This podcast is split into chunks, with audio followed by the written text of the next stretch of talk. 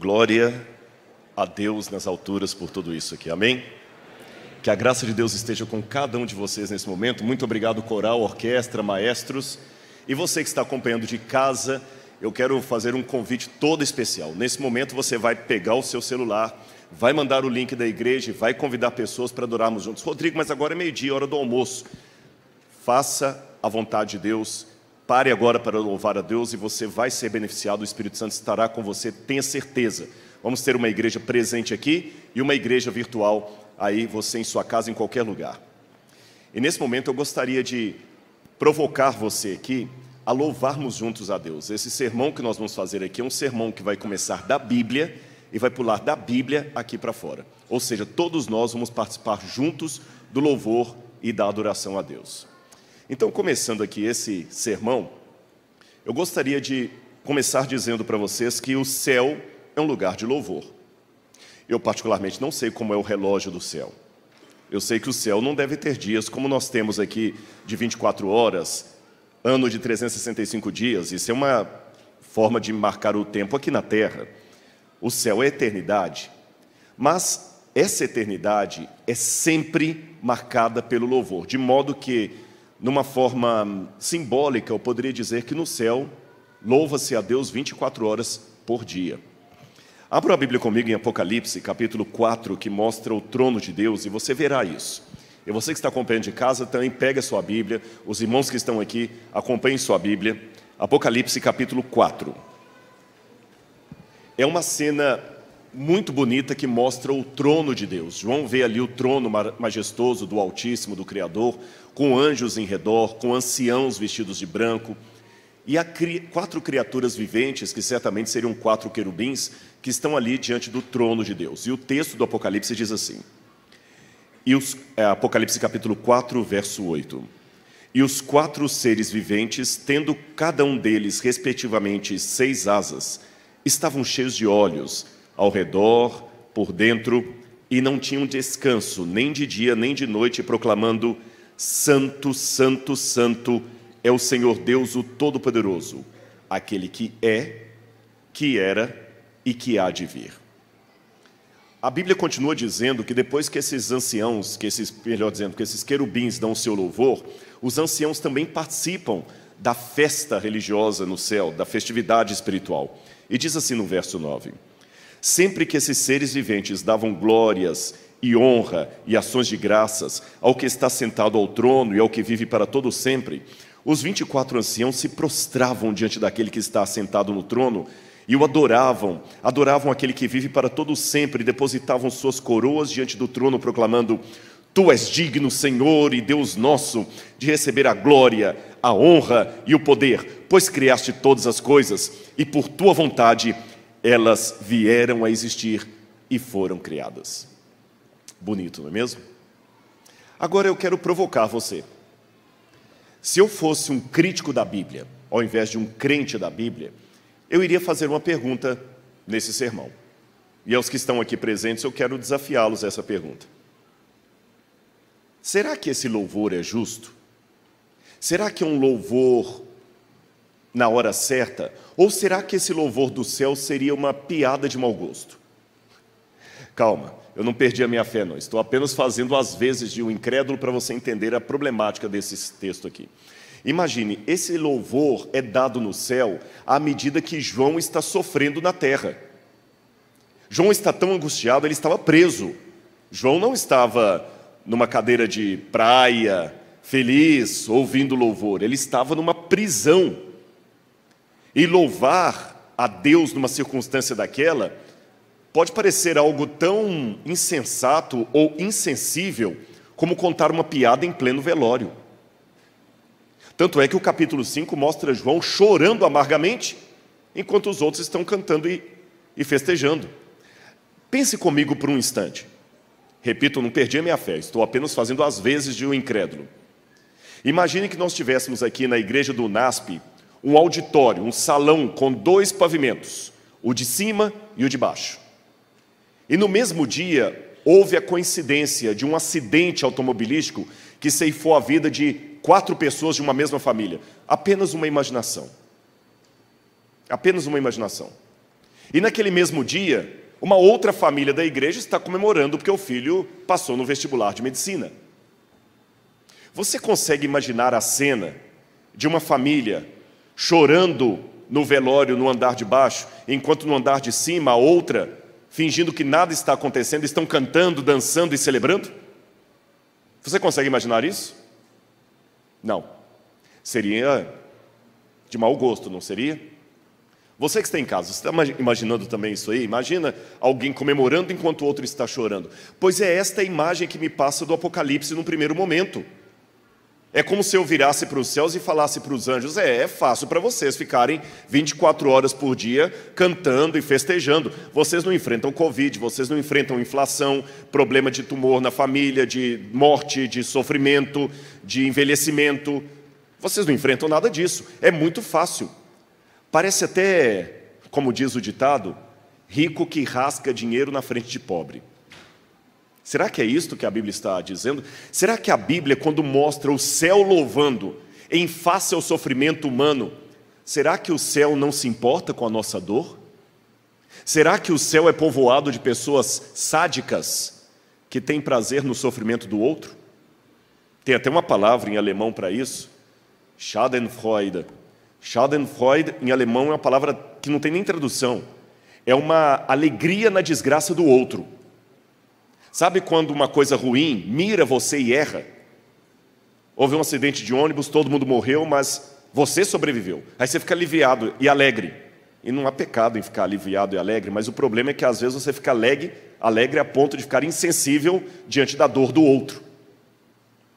E é isso que parece. João sofrendo, preso na ilha de Patmos e o céu cantando. Como é que eu resolvo esse problema? Eu vou falar com vocês. Quando a gente estuda, e já que eu estou numa casa de ensino, há muitas coisas que a gente aprende na faculdade, na sala de aula. Mas há outras coisas que você aprende com a vida. E nesta manhã eu vou contar para você que está em casa e para todos os irmãos que estão aqui, uma parte da minha teologia que eu aprendi fora da sala de aula. Aprendi com a vida. Esta parte fez tão bem para mim que eu chego a dizer que é terapêutica. Eu quero pedir licença, porque aqui tem uma faculdade de psicologia. Tem mesmo, né? Não estou enganado, não, né?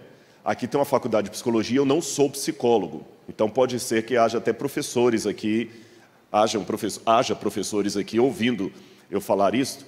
Mas eu aprendi uma coisa, meus irmãos: a melhor maneira de ser mecânico é tendo um carro que dá problemas.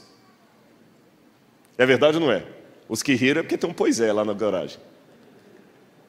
Quando você tem um carro que tem problemas, você aprende tanto de mecânica, porque você toda hora está ali. Eu, se fosse comparar a um carro, eu tive a vida com tantos problemas emocionais, foi tanta necessidade de terapia, de acompanhamento de vocês da área de psicologia, que eu acabei aprendendo um pouquinho da psicologia. E nisso que eu aprendi, uma das regras que eu vi na minha vida é que ser grato e louvar é terapêutico, e você nem precisa pagar a sessão nem colocar no prosa. Eu, eu aprendi a agradecer. E você pode falar, tá, Rodrigo, você acabou de falar que como é que a gente agradece no momento de angústia? Eu me lembro de uma situação, pastor Maurício, que aconteceu em Belo Horizonte, lá na igreja da Santa Inês, que você conhece. Eu tinha uma amiga lá que a gente foi criado junto na igreja e ela casou-se com um teologando, colega meu. E ele morreu num trágico acidente de carro no IAN, eles tinham menos de um ano de casados. Os irmãos sabem, na igreja adventista, você que está assistindo que não é adventista, eu vou explicar para você um pouco do nosso ritual. A igreja adventista tem o costume de todo final de ano a gente celebra a passagem de ano no pôr do sol, não à meia-noite. E algumas igrejas fazem uma santa ceia e é um momento que é um culto de ação de graças, onde você agradece pelas bênçãos daquele dia, depois daquele ano, depois de ter passado pela santa ceia.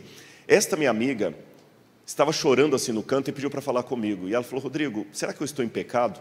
Eu não estou conseguindo tomar a Santa Ceia. Eu não tenho que agradecer esse ano.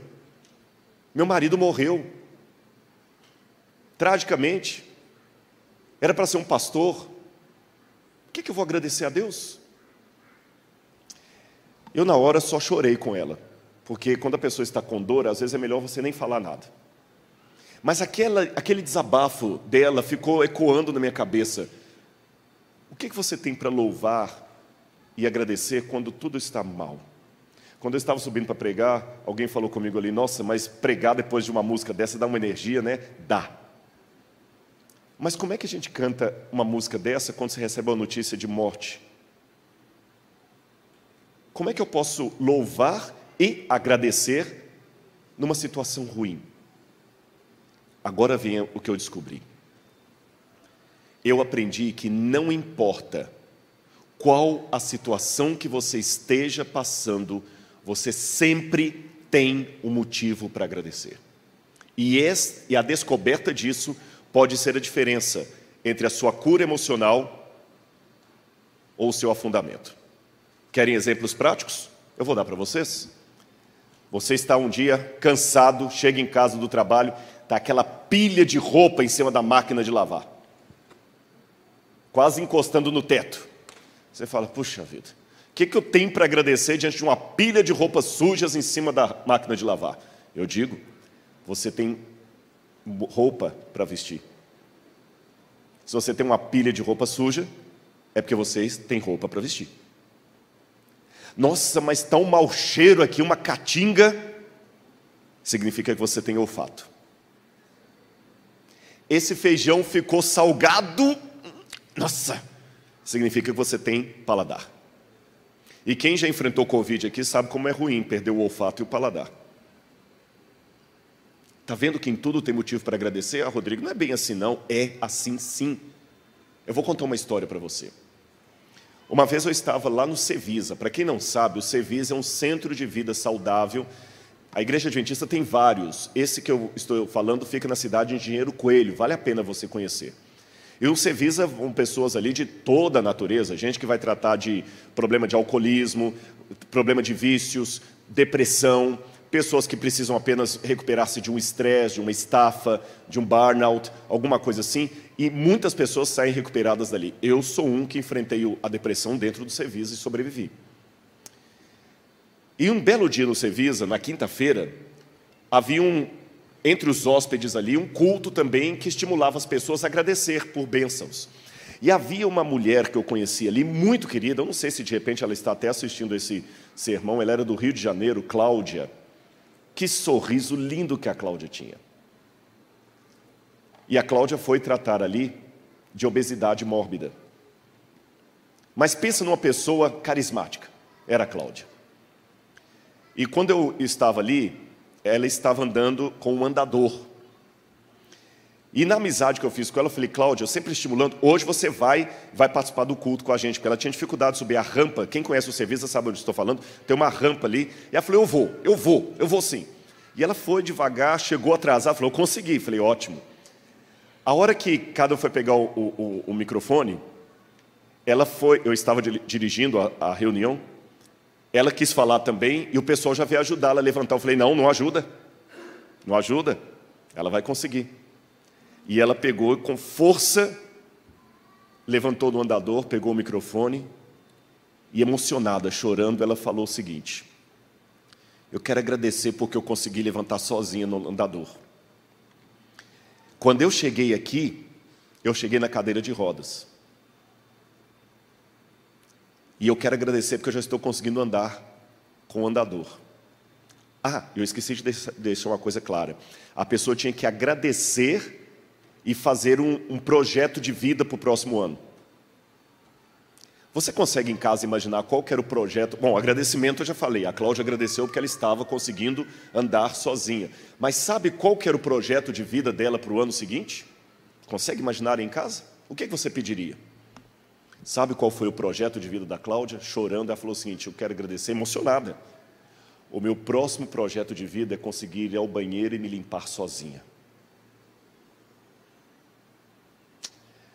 Queridos, eu estou num púlpito e não quero perder a, a reverência pelo púlpito, mas permitam-me dar um exemplo politicamente incorreto. Aquele momento aquela mulher que foi a pastora e pregou para mim. Porque quando você está no púlpito, você é o pregador. Mas muitas vezes, quando você desce, o pregador é o outro. Eu nunca pude imaginar, esse é o, é, é, é o que eu vou dizer para vocês, que eu deveria ser grato porque fui ao banheiro e me limpei sozinho. Porque ela precisava de um sobrinho para ajudá-la a fazer aquilo. Então, sabe o que, que eu deduzo? Que se eu entendesse, e você que está me assistindo agora, se você entendesse que as coisas que você tem normalmente na sua vida é o ardente desejo de milhões de pessoas ao redor do mundo, você reclamaria menos da vida. Você está conseguindo me acompanhar? Você é rico e não sabe. Mesmo que você perder um ente querido, o seu pai que você tanto ama, morreu de Covid. Você tem o direito de chorar. Mas mesmo no velório você pode ser grato. Eu lembro de uma coisa, Elane, que sua, sua mãe me falou quando seu pai faleceu. A gratidão por ter, tido, por ter sido esposa dele. Pode acreditar. Eu estou falando isso para a Lani porque é alguém que eu conheço. Trabalhei com o pai dela no NASP. A dor da perda do seu pai é o que muito órfão de pai vivo gostaria de ter agora. Alguém por quem chorar e sentir saudade. E se você é alguém que também tem um pai que não é um exemplo de vida para você, mesmo assim você tem o que agradecer. Você sobreviveu à criação ruim que você teve. Tudo na vida você tem um motivo para agradecer. É por isso que o céu é um lugar de louvor e agradecimento, mesmo com João chorando. Não é sadismo da parte de Deus, é lição emocional, espiritual, psicológica. Você tem que louvar em meio da dor. E vou mais além. E vou mais além. Ao louvar em meio à dor, você confunde o inimigo das almas. Eu quero contar uma coisa para você que está em casa. O framework da teologia adventista é o que nós chamamos de teologia do grande conflito entre as forças do bem e as forças do mal. E não esqueça isso que eu vou falar para você agora.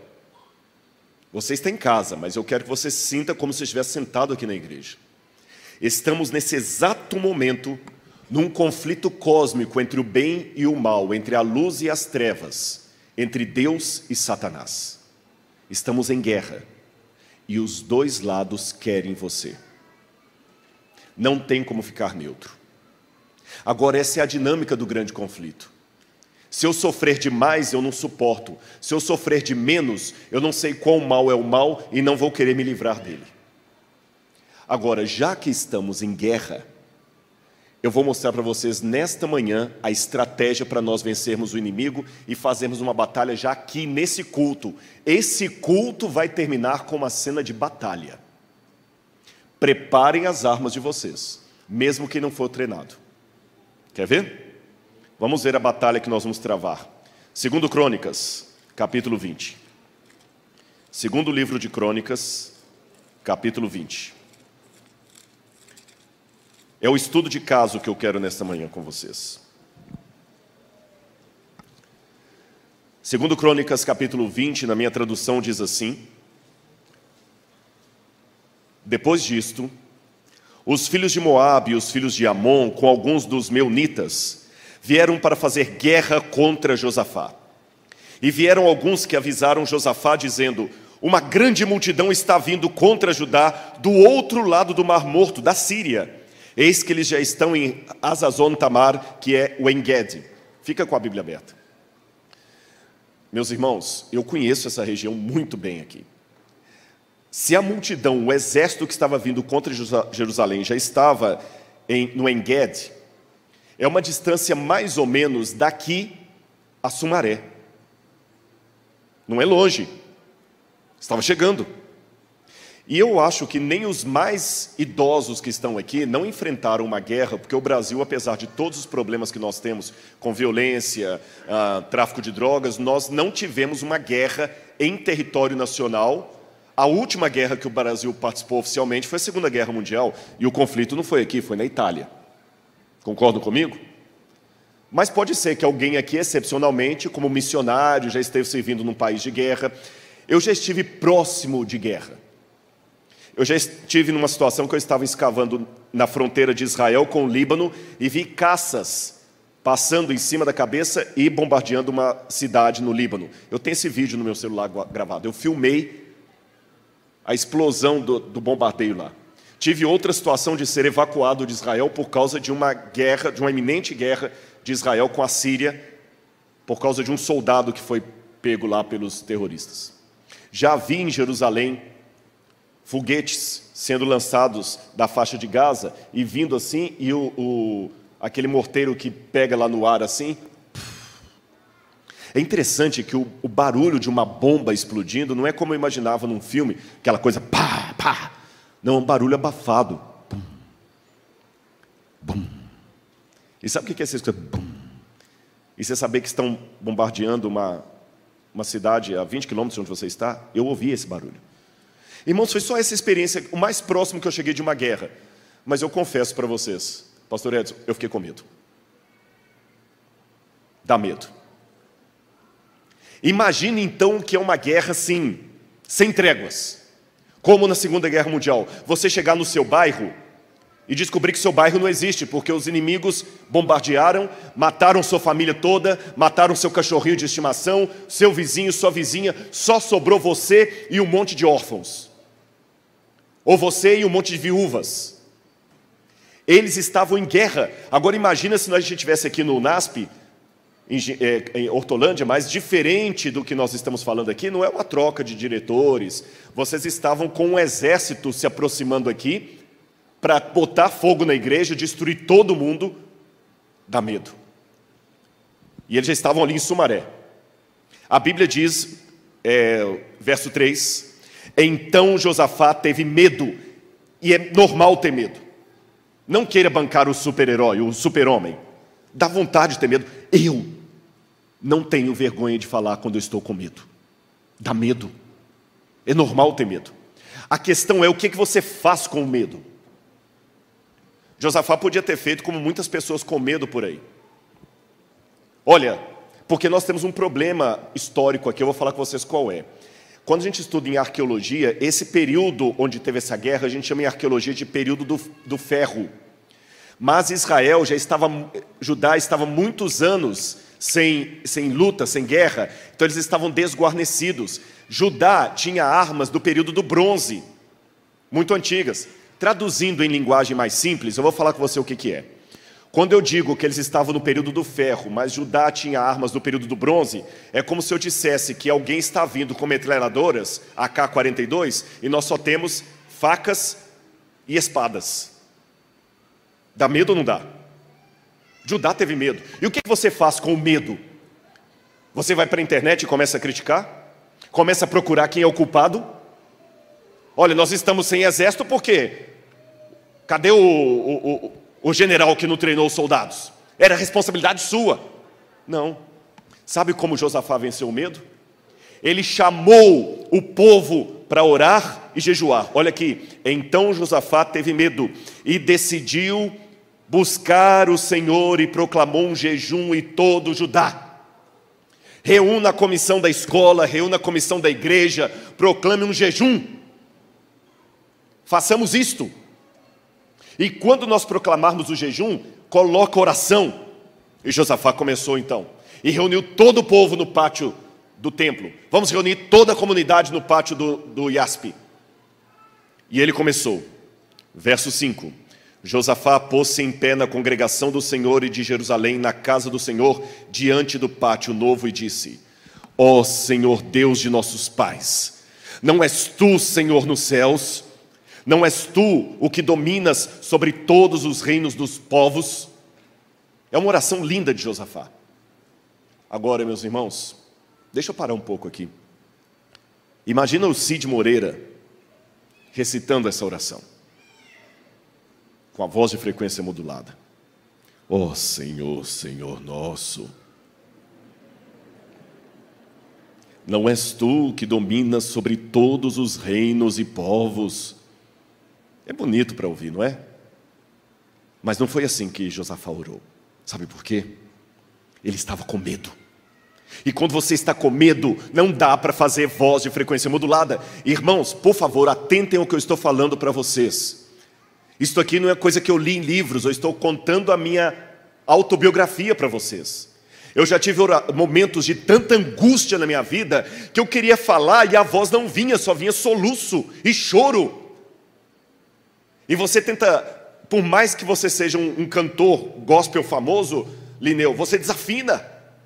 Na hora da dor, você desafina, você semitona, porque a voz não sai perfeita. E você não vê luz no fim do túnel, e de repente eu estou falando nesta manhã para alguém que está questionando: Deus, o que, que eu tenho para agradecer? Que ano infernal! Você tem que agradecer. Eu tenho que agradecer, Dário, pelo carinho que eu recebo de você e da Sheila. É, eu vim pregar aqui, quando minha esposa mostrou uma sacolinha, que a Sheila e o Dário mandaram, são três sermões, mandaram uma fruta para você comer. Isso é carinho. O problema é que na igreja nós temos muitas pessoas que são oculistas de remela. Uma pessoa, mil pessoas te fazem o bem, você esquece. Uma pessoa te faz o mal, você vai para a internet denunciar a igreja. Se eu falar que a igreja não presta, eu estou falando que o Dário não presta. O que, que eu faço com as bananas que ele me deu? Quando dizem que ciência e religião não misturam, eu falo: o que, que eu faço com Isaac Newton? Quando dizem que a igreja não tem o Espírito Santo, o que, que eu faço com crianças que assistem o programa e vêm sozinha tirar uma foto comigo? Agradeça. Você não precisa ser arqueólogo para encontrar isso, não. Você tem motivo aí na sua vida para agradecer, sim. Louve a Deus. É a voz embargada. Você não vai ter o, canto bonito deles, mas os anjos vão traduzir aquilo no, no louvor mais celestial. E quando Josafá buscou a Deus, sabe o que aconteceu, irmãos? E em nome de Jesus, isso vai acontecer aqui também, vai acontecer na sua vida. O Espírito de Deus vai cair sobre a congregação. E um homem foi tomado pelo poder de Deus e profetizou. Olha aqui, fala aqui no verso no verso 14. Jaziel, filho de Zacarias, que era da tribo de Levi. Jaziel disse, tomado por Deus: Escutem com atenção todo Judá e moradores de Jerusalém, e ó rei Josafá, assim diz o Senhor: não tenham medo, nem se assustem por causa dessa grande multidão, pois essa batalha não é de vocês, mas é de Deus. Amanhã vocês irão ao encontro deles, eis que eles virão pela ladeira de Ziz, e vocês o encontrarão de frente do vale, em frente ao deserto de Jeruel. Nesse encontro, vocês não precisarão lutar. Tomem posição e vejam a salvação que o Senhor lhes dará, ó Judá, ó Jerusalém. E em nome de Jesus já conclamo essa congregação e a todos que estão assistindo a gente em qualquer lugar do Brasil até no exterior. Tome posição, porque essa batalha não é sua, ela é de Deus. Eu sei que dá vontade de revidar. A gente que acaba ficando aí com a cara na internet é sempre atacado. Ora ataca a pessoa física, ora ataca a pessoa jurídica, ora ataca os dois. Pastor, não vou mentir para você, dá vontade de responder. Dá vontade de fazer um vídeo. Mas isso aqui eu estou pregando para vocês e para mim. Deus fala: você não vai responder. Essa batalha não é sua, é minha. Essa igreja não é sua, Rodrigo, ela é minha. Se eles estão atacando a igreja, eles não estão atacando vocês, estão atacando a mim. Então deixa Deus ser Deus. Deixa Deus ser Deus. Essa batalha não é sua, é dele. Mas olha que interessante. Uma vez que a batalha é de Deus, então beleza. Eu vou sentar aqui e descansar. Tem um copinho d'água? Não. O fato da batalha ser de Deus não significa que eu também não tenha que empunhar armas. O fato da batalha ser de Deus não significa que eu não possa participar, pelo contrário, todos estão alistados e convocados para o exército do Senhor. A diferença é que você vai batalhar, mas tem um general muito importante na sua frente, e ele não perde uma. Aprendam isso. E quando eles foram seguir para a batalha, Josafá, tudo bem, já que vamos batalhar, vamos preparar o exército. Quem são os mais fortes? Cadê as espadas? Não. Ah, obrigado.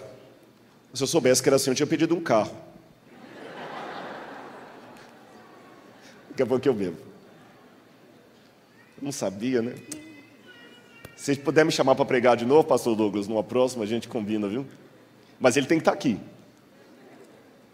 Está vendo? Isso aqui é um milagre. Seis mil anos de pecado na terra e o diabo não consegue tirar o nosso sorriso. E se um homem não sabe rir de uma boa piada, desconfie da religião dele. Aprendam a vencer o inimigo sorrindo. Sabe, eu vou falar com vocês, isso que eu falei que agradecendo o Dário, não foi pro forma, não.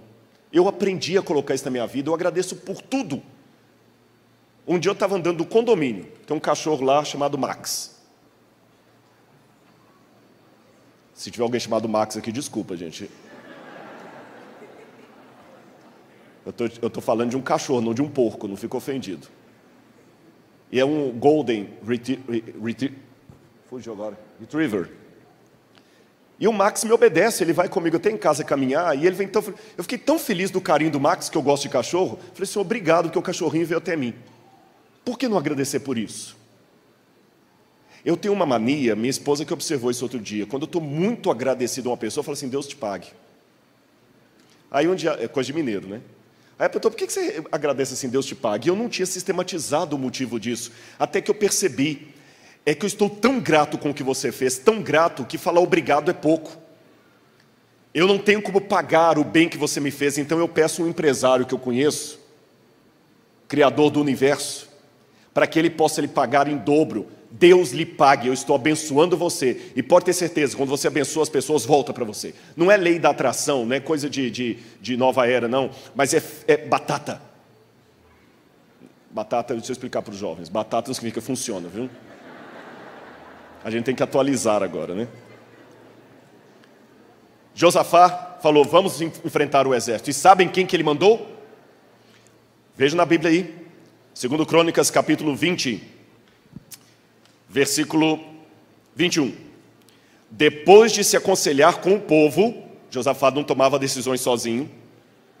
Josafá designou os que deveriam cantar ao Senhor, vestidos de ornamentos sagrados e marchando à frente do exército, deveriam louvar a Deus, dizendo: Deem graças ao Senhor, porque sua misericórdia dura para sempre. E quando você vai continuando lendo o que vai passando no capítulo, você vai vendo o que vai acontecendo. Imagine comigo agora a cena: o exército, faz algum som aí de exército, Lineu. O exército descendo, descendo, descendo e o outro vindo. E à frente do exército, quem? O coral. Querem marchar para a guerra? Mandem na frente o coral. Vamos enfrentar o inimigo com louvor. Mandem o coral. E o coral, cada vez que ia passando, dizia: Deem graças ao Senhor, porque a sua misericórdia dura para sempre. Repitam comigo: Deem graças ao Senhor, porque a sua misericórdia dura para sempre. E eles iam aumentando o volume de voz. Deem graças ao Senhor e cantando e cantando e cantando. E quando eles começaram a cantar, o outro exército inimigo ficou tão confundido que a Bíblia fala que uns começaram a lutar com os outros, desesperados. E eles não precisaram batalhar, porque o próprio inimigo se autodestruiu, confundido pelo louvor. Sabe o que eu aprendo? Quando eu oro, quando eu adoro, quando eu agradeço, isso confunde Satanás. Ele não entende. E você pode falar, Rodrigo, isso é palestra de autoajuda? Não é. Isso é a minha vida traduzida para você. Quer prova científica que isso funciona? Ela está falando para você nesse momento. Louve a Deus. Está com lágrimas, está com angústia, está doendo, louve a Deus. Ah, Rodrigo, você não sabe o que eu estou passando. Você não sabe o que eu já passei. Uma frase que eu já repeti exaustivamente, a exaustão. Não importa se é dor de cabeça ou dor de dente. Eu posso não tá, estar com a dor que você está tendo aí na sua casa nesse momento. Mas eu já tive dor que você não imagina. Eu já fui ao inferno, cumprimentei o diabo e voltei em termos emocionais. E Deus me trouxe aqui para falar que você tem que levantar dessa situação e vencer, porque Deus que vai dar a vitória para você. Não importa se é dor de cabeça, se é dor de ouvido, se é dor de dente. Dor é dor. Eu posso não estar passando pela experiência que você está passando em casa. mas eu sei o que é estar no seu lugar. E o Deus que me trouxe aqui para falar para você nesta manhã, para vencer o inimigo com louvor, ele fala: vai. E pode ter certeza, se nós louvarmos triunfantemente, o inimigo vai ser derrotado. Aliás, eu quero ler um último texto para vocês. Aquela vitória de Judá foi tão marcante que na época do profeta Joel, capítulo 3, versículo 14, olha o que Deus falou. Leia comigo, eu quero que vocês leiam. Joel capítulo 3, verso 14. Multidões e multidões no vale da decisão, porque grande é o dia do Senhor e está perto, no vale da decisão. Sabe o que é o vale da decisão na Bíblia? O vale da decisão na Bíblia não é a decisão das pessoas em relação a aceitar a Deus ou não. O vale da decisão é a decisão de Deus em julgar as nações pelo que fizeram contra Israel. Traduzindo em linguagem espiritual, é a decisão de Deus de vingar do mal todo o sofrimento que você passou. Você não precisa vingar, a vingança pertence ao Senhor. Tudo aquilo que o diabo fez você sofrer e passar, ele vai ajustar contas com Deus. E é por isso que, se você ler o capítulo de Joel, você vai ver que o vale da decisão é chamado de o vale de Josafá. E Josafá em hebraico significa Yehoshafá, o Senhor julga. Está precisando de justiça? O Senhor julga. Eu quero convocar você agora, exército do Senhor, a vencer o diabo com o nosso louvor. Nós não temos apenas 72 anos para agradecer, nós temos uma eternidade para antecipar. Então, nesse momento, Independente do que você esteja passando, você que está em casa. Preste atenção nessa música. E eu quero dizer uma coisa, Marcel, que Deus te use muito agora. Sabe por quê? Você vai cantar agora que falar com Deus é o que nós precisamos. E eu sinto no meu coração que em casa, assistindo a gente, tem talvez alguém que está desistindo da igreja, da vida de Deus, e a sua voz vai chegar lá. E aqui, pode ser que haja alguém que precise tomar uma decisão ao lado de Cristo, ou está precisando de uma mudança na sua vida, e eu quero desafiar você. Se você sentir tocado nesse momento, durante a música, eu quero que você saia de onde você estiver e venha aqui. E você que está assistindo de casa, eu faço esse apelo a você também para aceitar a Jesus como seu salvador pessoal. Não interessa onde você esteja, não interessa em que situação você esteja. Eu quero, em nome de Jesus, que você tome uma decisão onde você estiver. E aqueles que, porventura, vierem aqui à frente, poderão estar representando você, que virtualmente está tomando a sua decisão aí. Enquanto Marcel canta, se você sentir no seu coração o desejo de vir aqui, porque você precisa de uma bênção especial, você precisa tomar uma decisão ao lado de Cristo, voltar para a igreja, tomar a coragem de aceitar o céu, eu quero, em nome de Jesus, desafiar você a vir aqui ao altar de Deus, porque eu quero orar por você. Que o Espírito Santo te use agora, Marcelo. Lembra disso. Na oração, encontro calma.